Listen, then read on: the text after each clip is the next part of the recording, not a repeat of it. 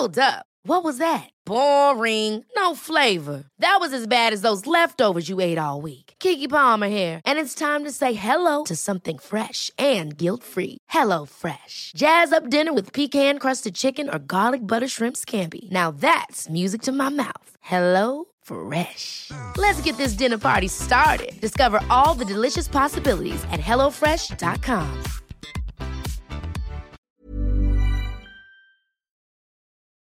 ¿Qué tal amigos de la plataforma verde? Generalmente no hago avisos tan personales aquí, pero es 14 de febrero así que pásenla muy bonito ya sea en pareja o solos. Y por supuesto que de mi parte les dejo esta historia que sale en simultáneo con el canal. Escucharla atentamente, pues estuvo guardándose un par de meses a que llegara este día. Y así poder recordar lo que vivió doña Candy Pueda que empiece como una historia de amor, pero créanme que no lo es. Historia basada en la experiencia de Candy García, escrito y adaptado por Tenebris para relatos de horror. A mí me han pasado muchas cosas por ser ignorante. ¿Qué se le va a hacer? Uno quisiera ser diferente y haber nacido en otro lado. A lo mejor en una ciudad bonita con muchos edificios altos y con un montón de carros sacando humo. Pero esa no fue mi suerte. Yo nací en un pueblo cerca de Tlaxcala y desde ahí se marcó mi destino. Mis padres fueron como cualquiera del pueblo. Mi papá fue muy metido en los quehaceres del campo. Era jornalero, como les decimos. Apenas se salía tantito el sol y mi papá se levantaba como los gallos y preparaba sus cosas. Se llevaba su arado, machete y sombrero de ala ancha para no quemarse. Mi mamá también se levantaba para hacerle su comida. Unos huevitos estrellados con chile de árbol. Le daba el desayuno a mi papá y también a nosotros. Cuando mi papá se iba, mi mamá nos ayudaba a arreglarnos para ir a la escuela. Mi nombre es Candelaria, pero desde muy pequeña me decían Candy, así como la de la caricatura. Soy la hermana de medio y tengo dos hermanos mayores y uno más chico. Yo soy la única mujer. Me hubiera gustado mucho haber tenido una compañerita con quien jugar o con quien compartir mis cosas. A lo mejor eso hubiera marcado la diferencia y no me hubiera ido de la fregada. En la escuela hice amigas, pero como vivíamos muy lejos no me dejaban ir a visitarlas. Además mi mamá siempre fue de carácter huraño. No le gustaba mucho hacer comadres ni tener amigas. Ella se dedicaba a su casa y a atender a su marido y a sus hijos. Mis hermanos, por ser hombres, tuvieron más libertades. Me imagino que ya saben cómo son las costumbres del campo. Ellos corren menos peligros y pienso que es cierto. Por eso fui creciendo muy apartada de la gente y de las otras muchachas. Llegó una edad en la que una quiere llamar la atención y ser vista por los hombres. No es por darme mi taco de ojo, pero mi mamá me heredó un buen cuerpo. Las caderas anchas, piernas grandotas y cintura de vispa. Además me dejé crecer el pelo hasta la cintura. Siempre buscaba cualquier pretexto para ir a la tienda o hacer algún mandado. Esto más que nada para que los muchachos supieran que existía y que me veía muy bonita. Yo llegué a los estudios hasta la secundaria. Mi papá tuvo un accidente en el campo y dejó de trabajar. Se había lastimado el pie y no lograba componerse. Mi mamá siempre fue una mujer muy luchona, así que ella no dejó que las cosas se vinieran abajo. Tuvo la idea de poner una tienda de abarrotes y me puso a mí a atenderla. Al principio no quería, pero mis dos hermanos mayores se la pasaban en la calle o bebiendo con los amigos. Mi hermano menor ya se había robado a la novia y estaba intentando mantener su casa trabajando en una carnicería. No tenía mucho de dónde agarrarme, así que tuve que dar la cara. Mi mamá se encargaba de atender a los repartidores y sortear la tienda. Lo que le quedaba de tiempo libre se dedicaba a atender a mi padre.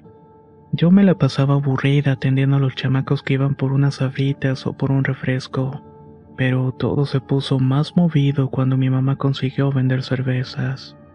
Cada vez iban más hombres y yo le echaba más ganas a verme bonita. Me ponía vestidos escotados y me pintaba la boca de color rojo pasión, como dicen.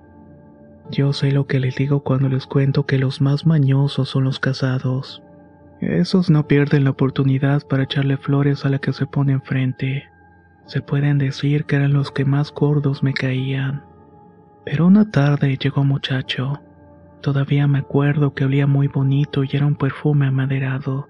Agarró una Coca-Cola y me pagó. Esa fue la primera vez que me puse nerviosa.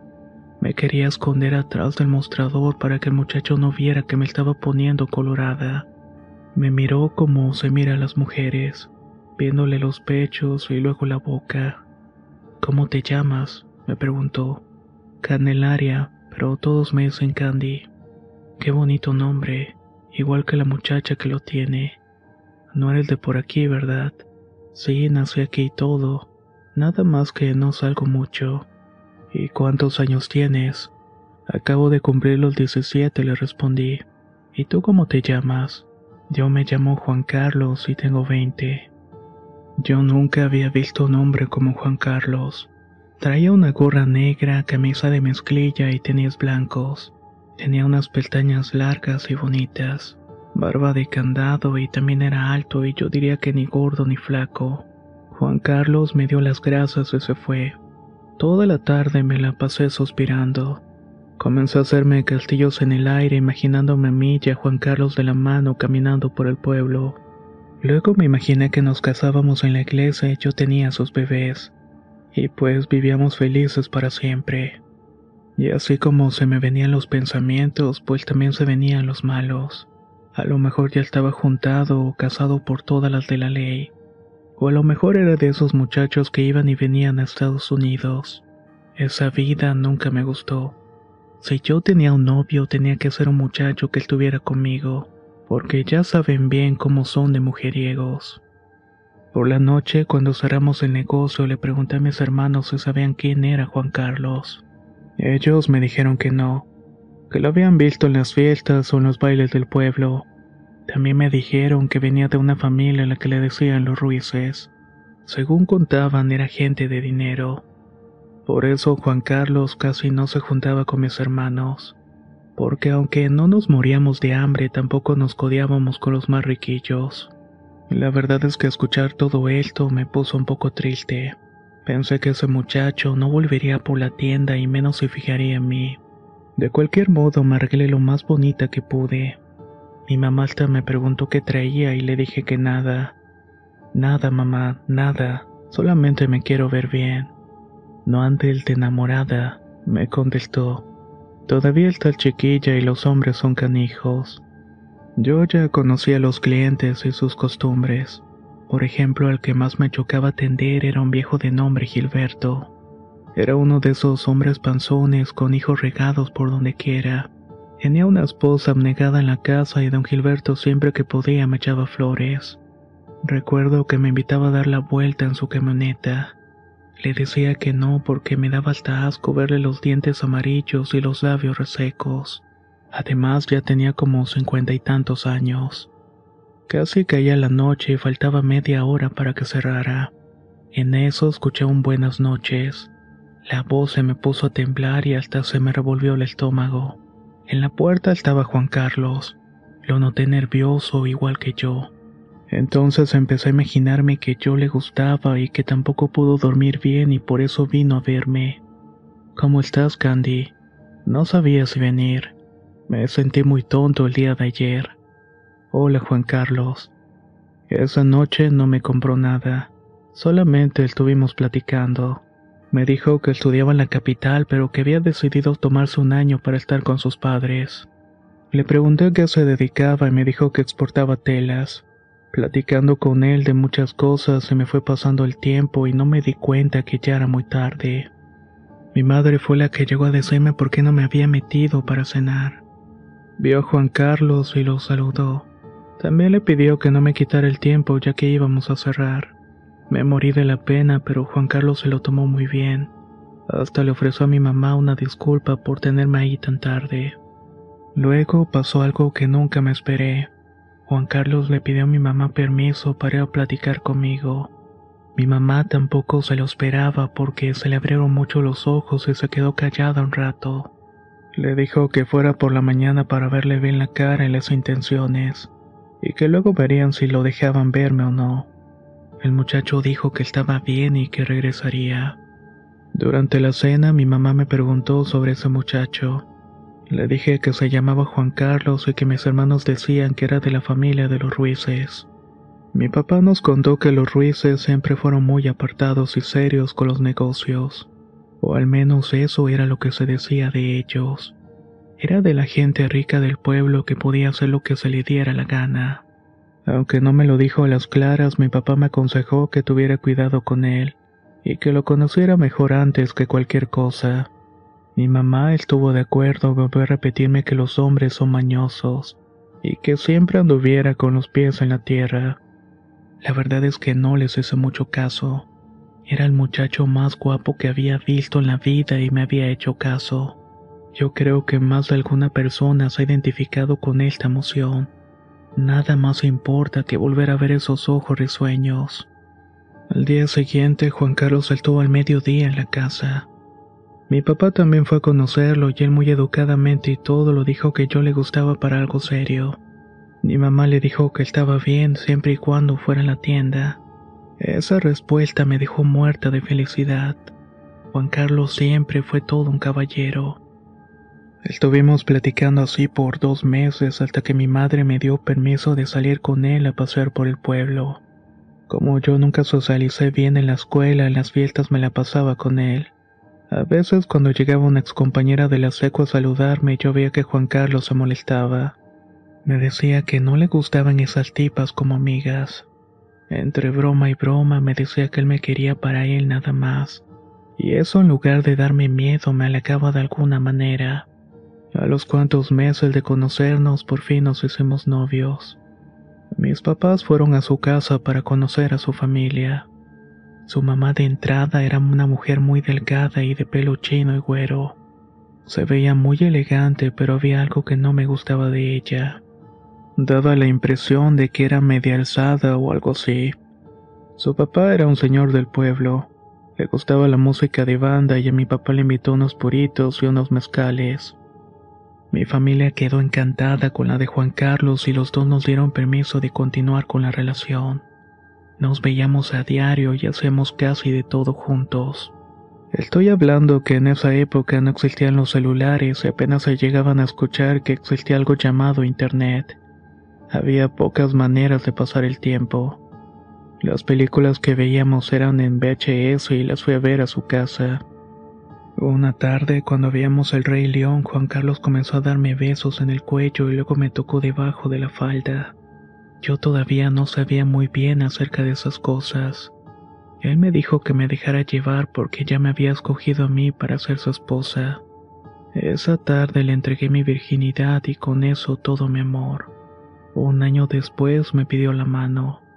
La mamá de mi esposo se puso en plan de que ella se iba a encargar de todo, pero que yo solamente podía escoger el sabor del pastel. Ella me escogió un vestido muy feo y yo lo vi hasta percudido. Nos casamos en la iglesia de otro pueblo que era más pequeña. A mi familia no le gustó mucho esto, pero como ellos corrieron con todos los gastos de la boda, tampoco podían decir mucho al respecto. Solamente estuvo su familia y la mía. No hubo muchos invitados y tampoco hubo baile. No les voy a mentir y la verdad es que eso me supo amargo y me dejó algo resentida. Para organizar la boda, Juan Carlos me pidió todos mis documentos. Él me dijo que iba a aprovechar para sacar mi pasaporte y para irnos a vivir a otro país. Como yo era la que se encargaba de la tienda, mi esposo se comprometió con mi familia a pasarle un dinerito mensual para que vivieran bien. Mi familia es algo orgullosa y en un principio no quisieron, pero fue tanta la insistencia de Juan que terminaron por decirle que sí. Juan Carlos me dijo que ya iba a volver a estudiar y que nos teníamos que cambiar de casa. Él tenía una en Tlaxcala y ahí podíamos estar sin que nadie nos molestara. Yo empecé mi vida de casada con mucha ilusión. Todavía puedo acordarme bien del día que nos cambiamos. Casi no nos llevamos cosas porque Juan Carlos tenía todo lo que necesitaba en la suya. Íbamos en la camioneta rumbo a Tlaxcala cuando me quedé dormida. Cuando llegamos ya era de noche y me dijo que me bajara. Este es el comienzo de tu nueva vida. Cuando entré a la casa, luego luego me di cuenta que todo estaba mal. Habían dos muchachas ahí más o menos de mi edad y yo las vi muy delgadas y tristes. ¿Y estas qué? le pregunta Juan Carlos. Ellas van a ser como tus hermanas de aquí en adelante, mi amor. Mira, tienes que entender que esta casa no se mantiene sola. Tú juraste quererme las buenas y las malas. Vas a usar todo lo que Dios te dio para mantenernos. Tú sabes qué es. Esas nalgas van a traer muchos aquí. Desde mañana empiezas y mejor ponte flojita y cooperando te toca tu golpiza. Desde que conocí a Juan Carlos, le oscuro que sentí que estaba en las puertas del cielo, pero resultó que había caído en la boca del lobo. Esa noche Juan Carlos nos pidió hacer un trío entre las tres muchachas. Yo era muy torpe porque él fue el único hombre que conocía. Se sacó el cinturón y empezó a darnos de golpe diciéndonos que debíamos hacerlo bien, que los hombres no iban a ir a la casa para estar con una novata. Las otras muchachas tenían mucha más experiencia. Sabían cómo tocar porque a mí me dieron un masaje en algunas partes. En ese entonces no había muchas formas de hacer llegar información y yo ni siquiera sabía que era un padrote. Pero eso lo iba a aprender bastante bien. Juan Carlos se unió con nosotras y tuvimos relaciones. Yo digo que esa fue la primera experiencia que me fue secando el corazón. Al día siguiente llegó su mamá y me llevó a conocer la casa. Noté que tenían un cuarto lleno de veladoras, un Jesús malverde y una niña blanca. Lo que me sorprendió mucho de esta figura fue que era negra totalmente. Me dio mucho miedo no ver ni una sola imagen de la Virgen de Guadalupe, a la cual por cierto era muy devota. No dejaba de llorar y tenía los ojos hinchados. Juan Carlos me dijo que tenía que taparme esas ojeras, que siempre debía dar un buen aspecto a los clientes. Él planeó todo. Por eso les ofrecería a mis padres una cantidad mensual para que no se preocuparan por no verme. Por eso nos fuimos a otro lugar y yo no sabía ni siquiera moverme para ir a la policía. Aunque luego me daría cuenta que eso no serviría de nada porque los ruidos tenían comprado los municipales. Esa tarde tuve a mi primer cliente. Era un señor que entró tímido. Hay algunos hombres que les gusta pegar cuando tienen relaciones, pero con él no fue así. Hasta me preguntó mi nombre y me dijo que era muy bonito. El que siguió no fue tan bueno. Me obligó a tener relaciones y me salió mucha sangre porque no supe cómo hacerle. El viejo hasta salió enojado porque había ensuciado la cama. Juan Carlos, que yo lo veía como un dios, me dio una cachetada y me dijo que esa noche tenía que aprender cómo hacerlo para no enojar a los clientes. No sé por qué esas gentes ya son más demonios que otra cosa. El caso es que Juan Carlos me abrazó y me dijo que aguantara, que la vida era así, pero que todavía le creyera que me quería. Resiste, Candy. En poco tiempo te vas a ir acostumbrando.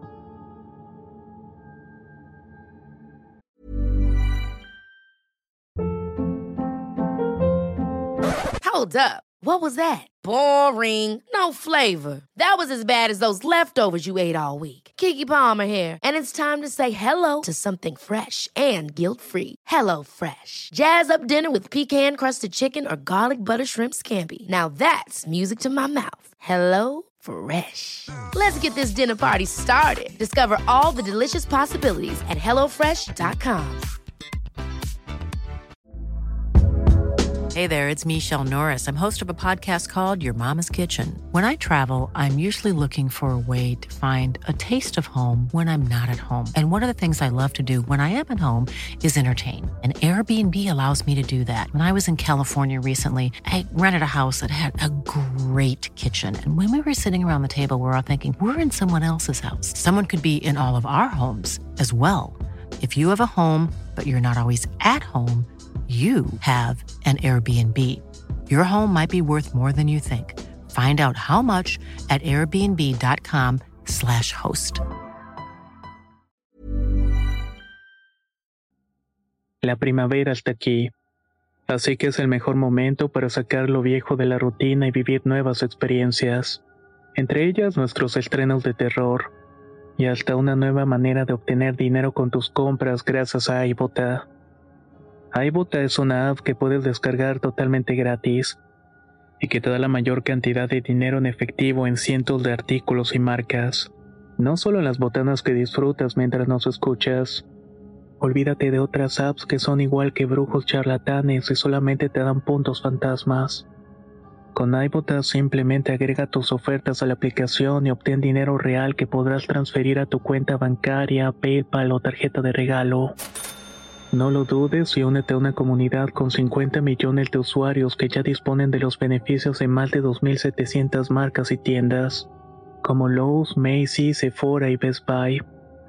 Y para que termines de convencerte, en este momento iBota está ofreciendo a nuestro público 5 dólares solo por probar iBota usando el código ROR cuando te registras.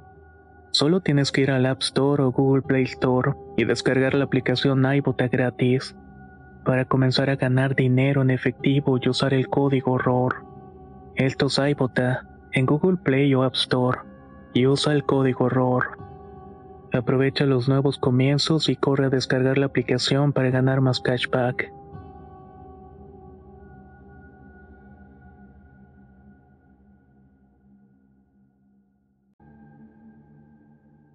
Dicen que uno se acostumbra a todo, pero creo que eso es una gran mentira, y mucho menos si se trata de maltratos y abusos. Esa noche Juan Carlos me dejó con las otras dos muchachas. Una se llama Rosa y la otra Gabriela. Rosa tenía mi edad y Gabriela acababa de cumplir los 20. No sabía cómo tratarlas porque tenía sentimientos encontrados. No sé cómo van a tomar lo que voy a decirles, pero en mi corazón había una lucha entre el amor y el odio. Estoy consciente de que Juan Carlos era un maldito monstruo que se aprovechó de mí. Pero yo era una chiquilla enamorada y no podía dejarlo de querer así como así.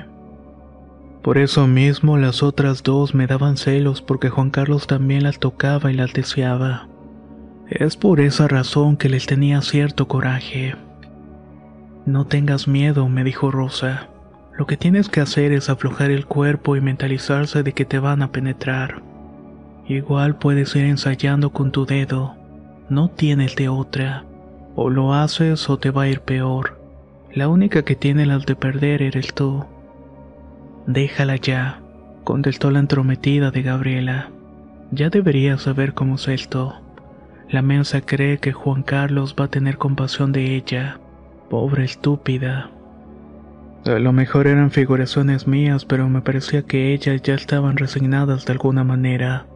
Ni siquiera las vi hacer el intento de salir de ahí. A mi parecer hay muchas cosas que uno se imagina que pasa en situaciones como las cuales yo viví. O sea que las muchachas viven secuestradas en estas casas donde las prostituyen. Pero no siempre es así. Por ejemplo, Gabriela ya se había hecho la idea de que en algún momento ella se iba a hacer cargo de la casa. También de las otras muchachas porque Juan Carlos se lo había prometido. Rosa se parecía más a mí. Ella seguía en esa horrible casa porque estaba enamorada de Juan Carlos. No sé si era por la edad o porque nos parecíamos en muchas cosas. Tal vez por eso fue con la que mejor me llevé cuando estuvimos juntas. Cierta tarde se sentó conmigo para platicarme cómo llegó ahí. A ella también la estuve engatusando. A lo mejor Rosa fue más lista que yo o quién sabe. El caso es que a ella le estuve mielando la oreja por un año completo. Hasta que al año y dos meses por fin se hicieron novios. Total que con ella se tardó dos años en llevarla a la cuna de los lobos. Tú no sabes lo que hace ese desgraciado, me dijo. Lo que hace es que se lleva a las muchachas a otros pueblos y contrata unos señores para que se hagan pasar por padrecitos. Arman botas falsas para que uno caiga y hasta ahorita les ha ido funcionando. Míranos, aquí estamos por una cara bonita, pero ese desgraciado no se enamora de nadie. Creo que ni siquiera sabe lo que es eso. A mí me costaba trabajo creer que de verdad alguien pudiera estar tanto tiempo con otra persona y no sentir nada. En el fondo eran mis ilusiones de mujer enamorada las que me mantenían viva la esperanza. Yo quise mucho a Juan Carlos y eso no se lo voy a negar a nadie. En esos lugares se encierra mucho sufrimiento. El mío y el que se fue impregnado en las paredes de las otras muchachas que ahí estaban. No solo el dolor vive en las paredes. Rosa me dijo que ella también se había embarazado dos ocasiones, y en las dos ocasiones fue una partera para que le ayudara a abortar. Gabriela lo había hecho cuatro veces.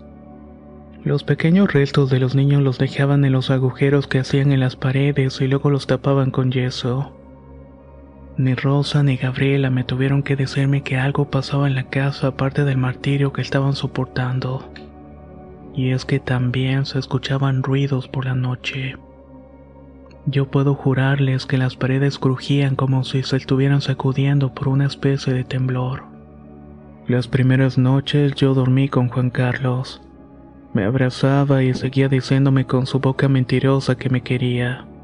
Me decía Candy, no sabes ni te imaginas cuánto te quiero. Míralo de esta manera. Tú me estás ayudando para que esto funcione. Te estás ganando el pan. Así es la vida, chiquita. Los trabajos no son los mejores, pero al menos estamos juntos. Mientras me hablaba yo escuchaba los ruidos en las paredes y cuando le preguntaba si él los escuchaba me decía que no. A la mamá de Juan Carlos yo le apodé la loba y siempre iba por las mañanas. Ella era la que conseguía los clientes, pero también iba a otros estados para conseguir gente y también muchachas. La casa donde vivía yo solamente era una de tantas. La familia de mi falso esposo no se dedicaba a vender telas, sino más bien al tráfico de mujeres. No creo que exista un apodo que les quede mejor. Ellos son como los lobos que van de un lugar a otro buscando una presa vulnerable.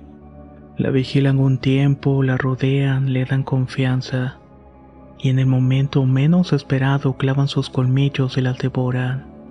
De esa manera les quitan el último aliento de vida o de esperanza. La loba iba todas las mañanas y a mí me había encargado la labor de limpiar el cuarto donde se encontraba la Santa Muerte.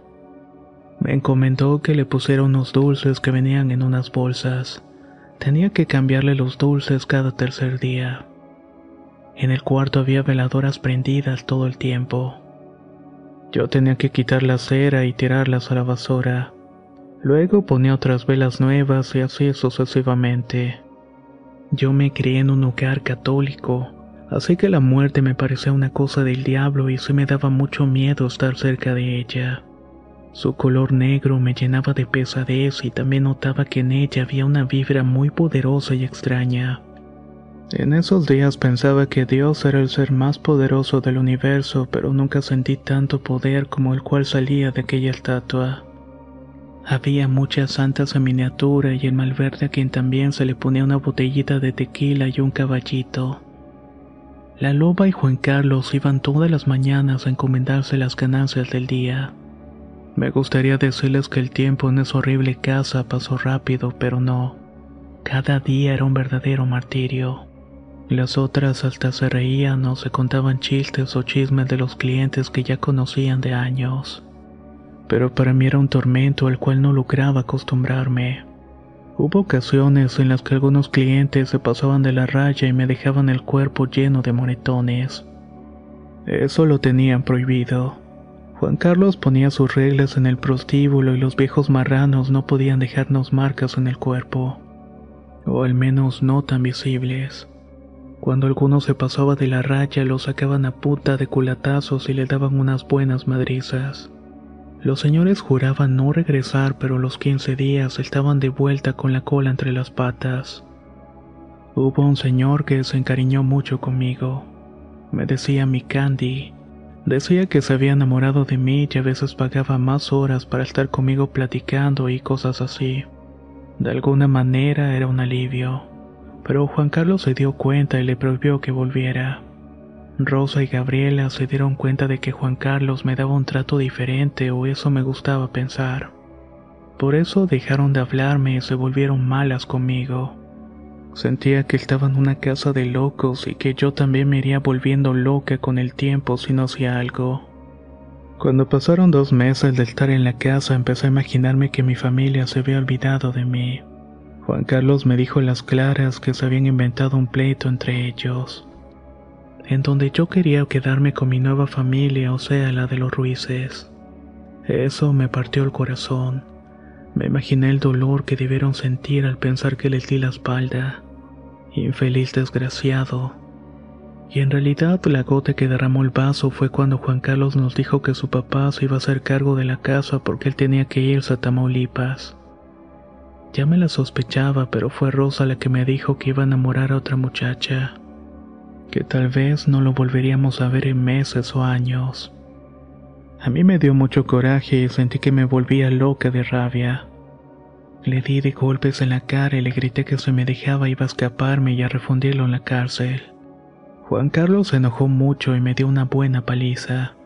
Hasta usó un palo de escoba que se rompió de los golpes que me arremetió contra la espalda. Luego, cuando me vio lastimada y con la cara hinchada, abusó de mí. Nunca lo noté tan excitado y me hizo pensar que de verdad era un monstruo. No hubo nada que yo pudiera hacer para que se quedara. Me sentí más sola que nunca en ese horrible lugar. Mi amenaza iba en serio y me iba a largar a cualquier precio. Fue ahí que me puse más abusada para mirar cómo estaba la movida. La casa parecía más bien una hacienda, aunque no muy grande. Nosotras vivíamos en una casa de dos pisos. La parte de abajo tenía cocina, comedor y todo eso. La de arriba eran los cuartos que se usaban para atender a los hombres que iban a vernos. El papá de Juan Carlos era más descuidado. Se la pasaba borracho y también se metía con las muchachas. Yo me resistí a meterme con él lo más que pude. Hasta le traía el recuerdo esa noche en la que mi familia lo conoció y se la pasó tan bien en compañía con mi papá. El señor me parecía buena gente hasta que una noche se metió a mi cama y bueno, creo que ustedes saben el resto. Aunque atendía a muchos hombres, que el papá de Juan Carlos abusara de mí fue de alguna manera lo que ya no pude soportar. En ese infierno sentí que Dios me había abandonado. Ahí no estaba Dios. El único poder que estaba ahí era el de la Santa Muerte. Era ese que cuidaba el espíritu de los niños enterrados en las paredes. Una noche, después de que mi suegro me tomara la fuerza, fui hasta el cuartito de los santos. Mientras quitaba la cera de las veladoras negras, mira la cara de la santita. Uno en esa situación intenta consolarse con lo que sea y yo me sentía sola, abandonada, usada y peor que una basura. No tenía nada que perder. Lo único que me quedaba era mi vida. Me acosté a los pies de la santa y lloré como nunca lo había hecho antes. Le besé el manto que la tapaba los pies y le hablé como si fuera mi madre. Mírame, estoy aquí rendida a tus pies. Ya no me queda nada y ya no soy nada. Quiero regresar a mi casa con mi familia. Ayúdame a liberarme. Ayúdame a salir del hocico de estos malditos lobos. A mí ya no me queda nada más que mi vida. Y eso es lo que te ofrezco a cambio. Yo seré tu esclava, tu sirvienta y tu fiel servidora. Así que ayúdame, querida señora. Lloré tanto que no me di cuenta que me quedé dormida en el cuartito. Las veladoras seguían ardiendo y solamente pude recordar que comencé a ver figuras en las llamitas de las veladoras. Era la cara de la Santa Muerte. Se los puedo jurar. Cuando me quedé dormida soñé que la misma estatua que era totalmente oscura me hablaba. Me decía que tenía que ser paciente. Su voz era como la de una mujer anciana. Ella me dijo algo más o menos parecido a lo siguiente. Candelaria, yo acepto tu ofrenda. Yo no soy ni el bien ni el mal, pero sí soy justa. No hay justicia más grande en el mundo que la que aparece cuando llego yo. A mí no se me escapa nada. Toma la cera de las veladoras y guárdala. Tienes que esperar para que encuentres la llave. Acepto tu ofrenda y recuerda que nunca olvido un trato. Luego de eso el sueño se me hace borroso en la memoria pero sí me acuerdo que me desperté porque la mamá de Juan Carlos llegó a levantarme. Prácticamente me agarró de las greñas para que me apurara a limpiar el cuarto. Las palabras de la imagen retumbaban en mi cabeza, y como me dijo, guardé la cera de las veladoras ese día. Pedirle a alguien que sea paciente en una situación así es pedir lo imposible. Pero por primera vez desde que había llegado a su maldita casa, pude sentir que tenía un poco de esperanza.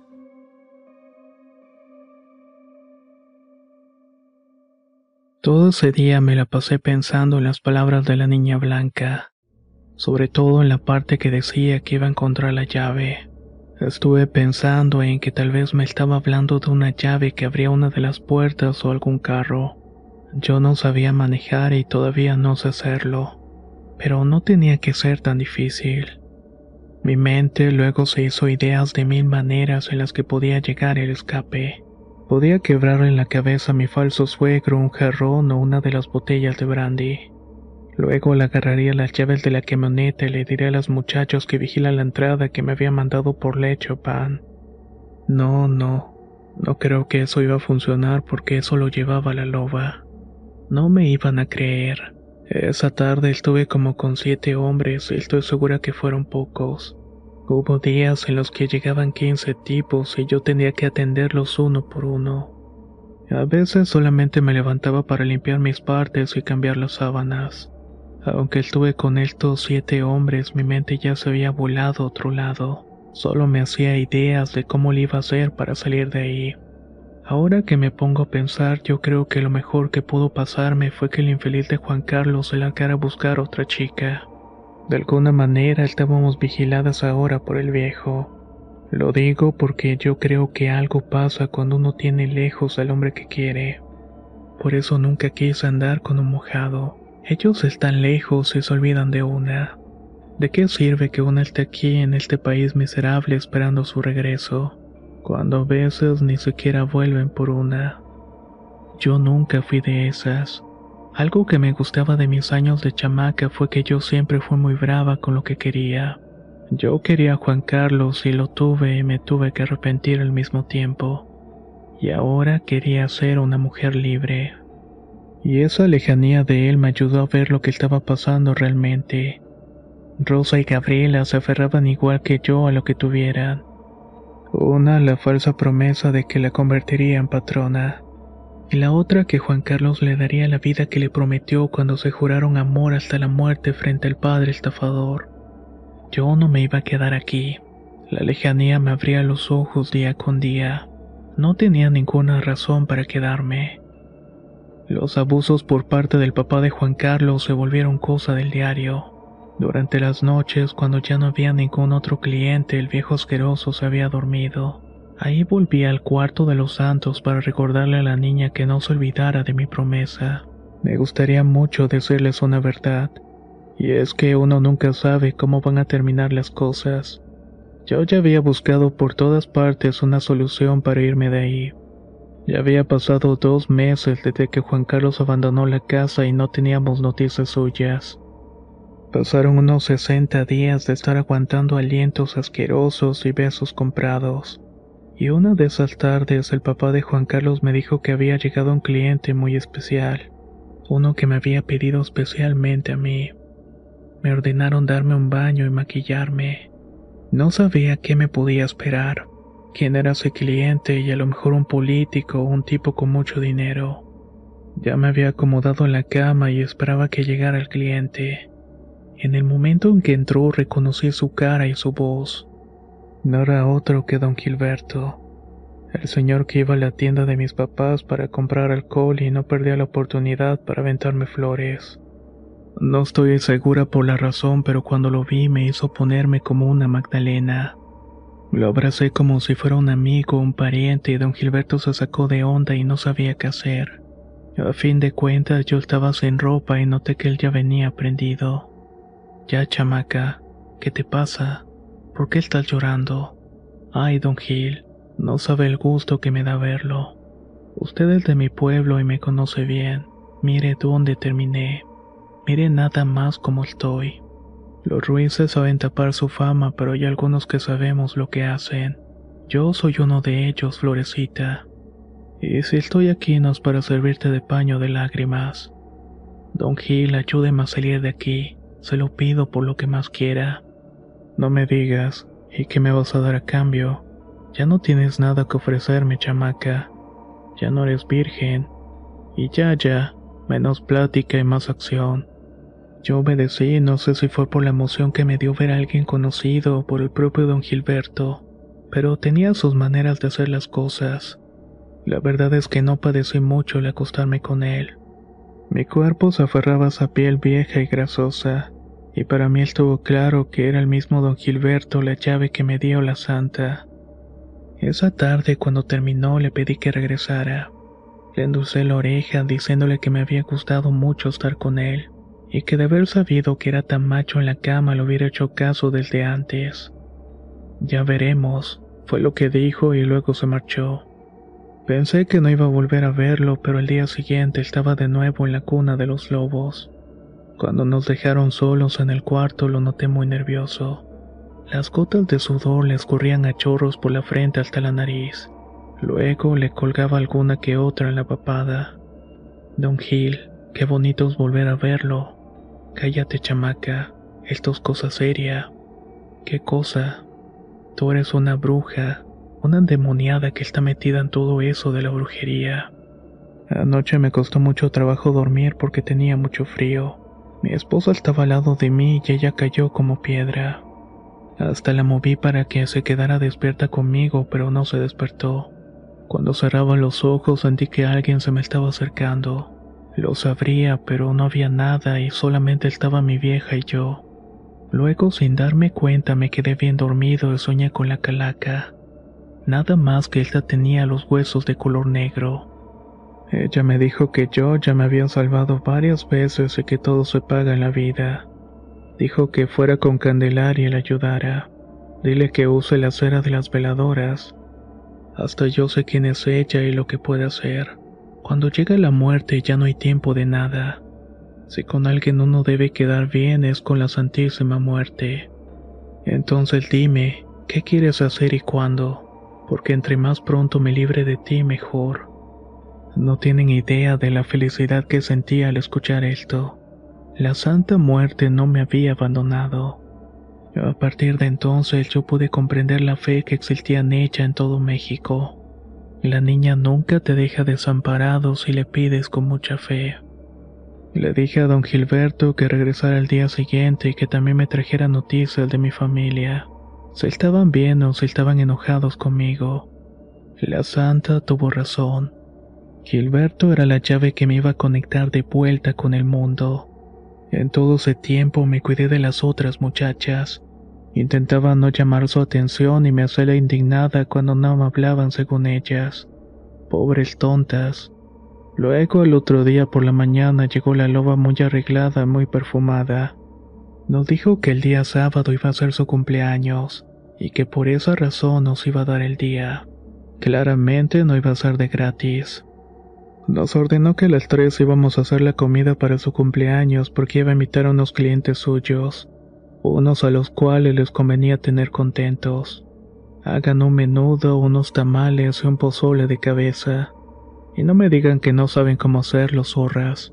Son muchachas de rancho. Yo sabía hacer pozole y me ofrecí para que no me lo ganaran las otras. Ellas se repartieron lo que faltó y a mí se me prendió el foco. Cuando regresó Don Gil le di las instrucciones de lo que debía hacer y que lo vería el día sábado a las 8. Debía estar en la puerta de la hacienda con su camioneta. El sábado nos levantamos temprano, nos pusimos a adornar la hacienda con globos y serpentinas.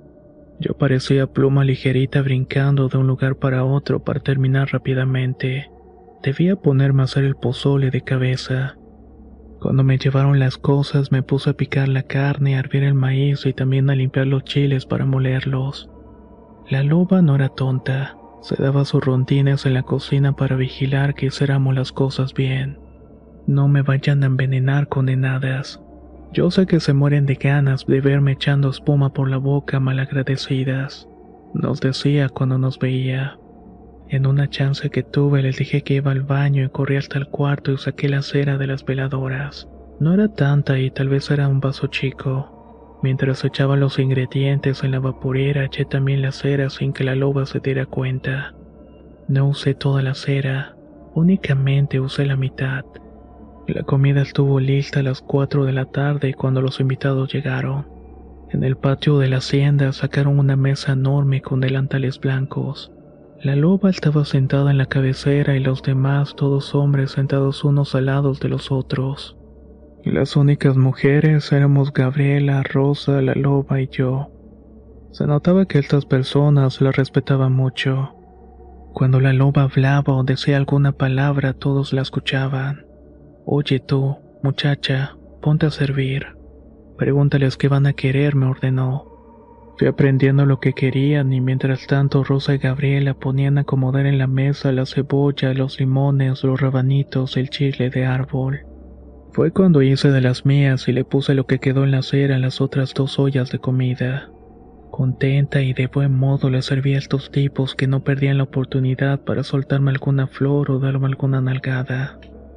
Uno de ellos me dijo que mañana me iba a ver a solas. Yo en mi mente dije vamos a ver si eso es cierto.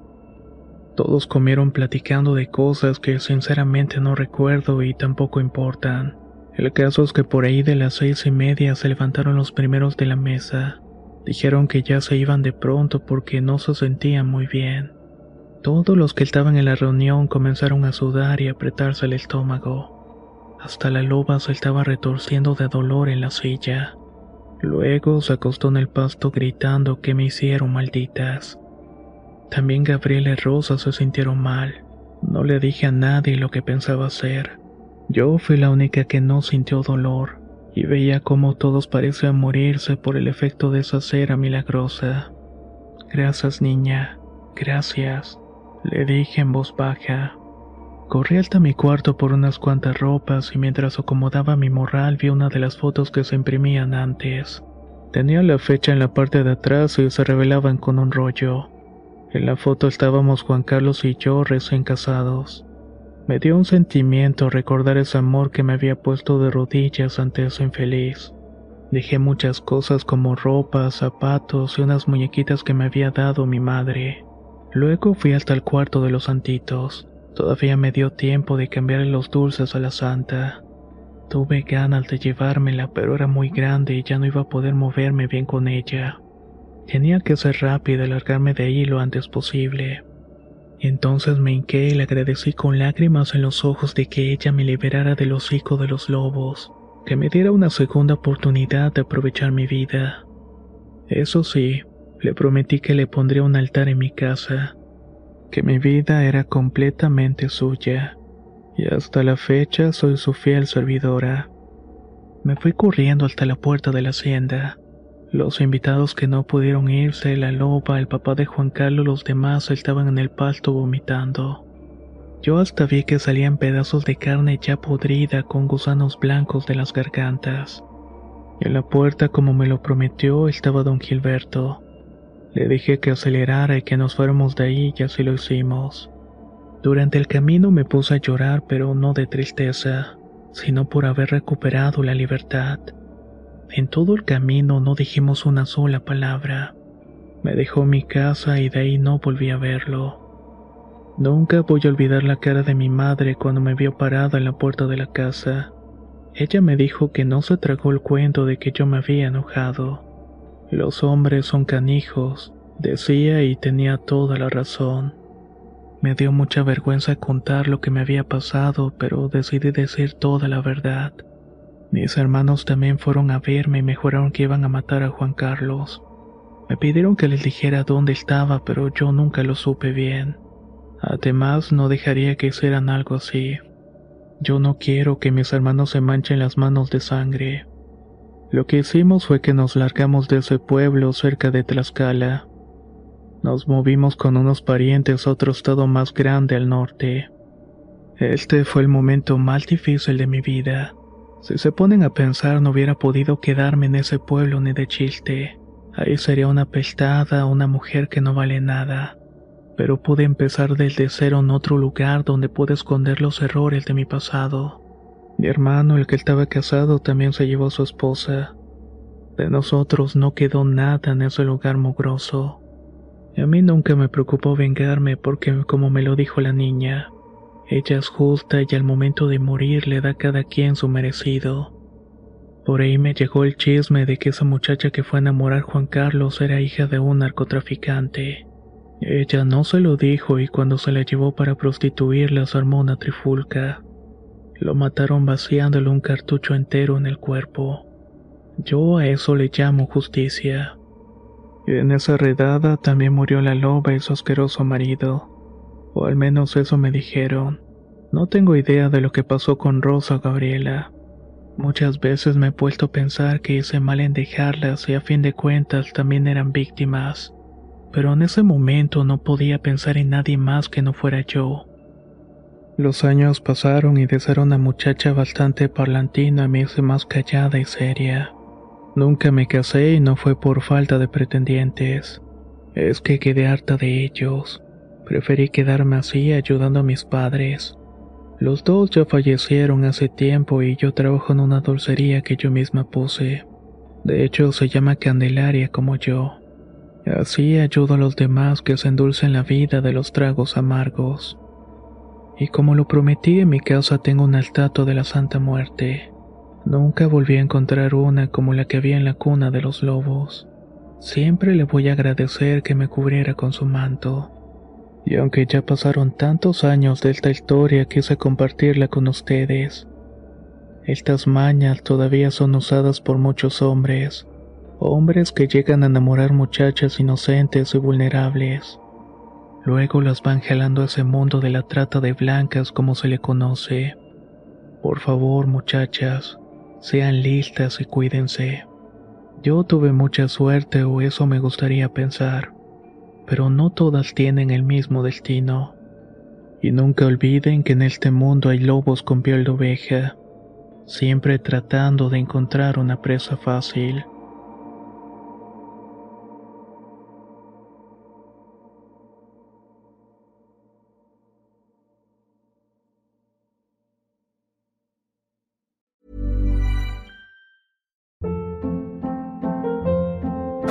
Hold up. What was that? Boring. No flavor. That was as bad as those leftovers you ate all week. Kiki Palmer here, and it's time to say hello to something fresh and guilt-free. Hello Fresh. Jazz up dinner with pecan-crusted chicken or garlic butter shrimp scampi. Now that's music to my mouth. Hello Fresh. Let's get this dinner party started. Discover all the delicious possibilities at hellofresh.com.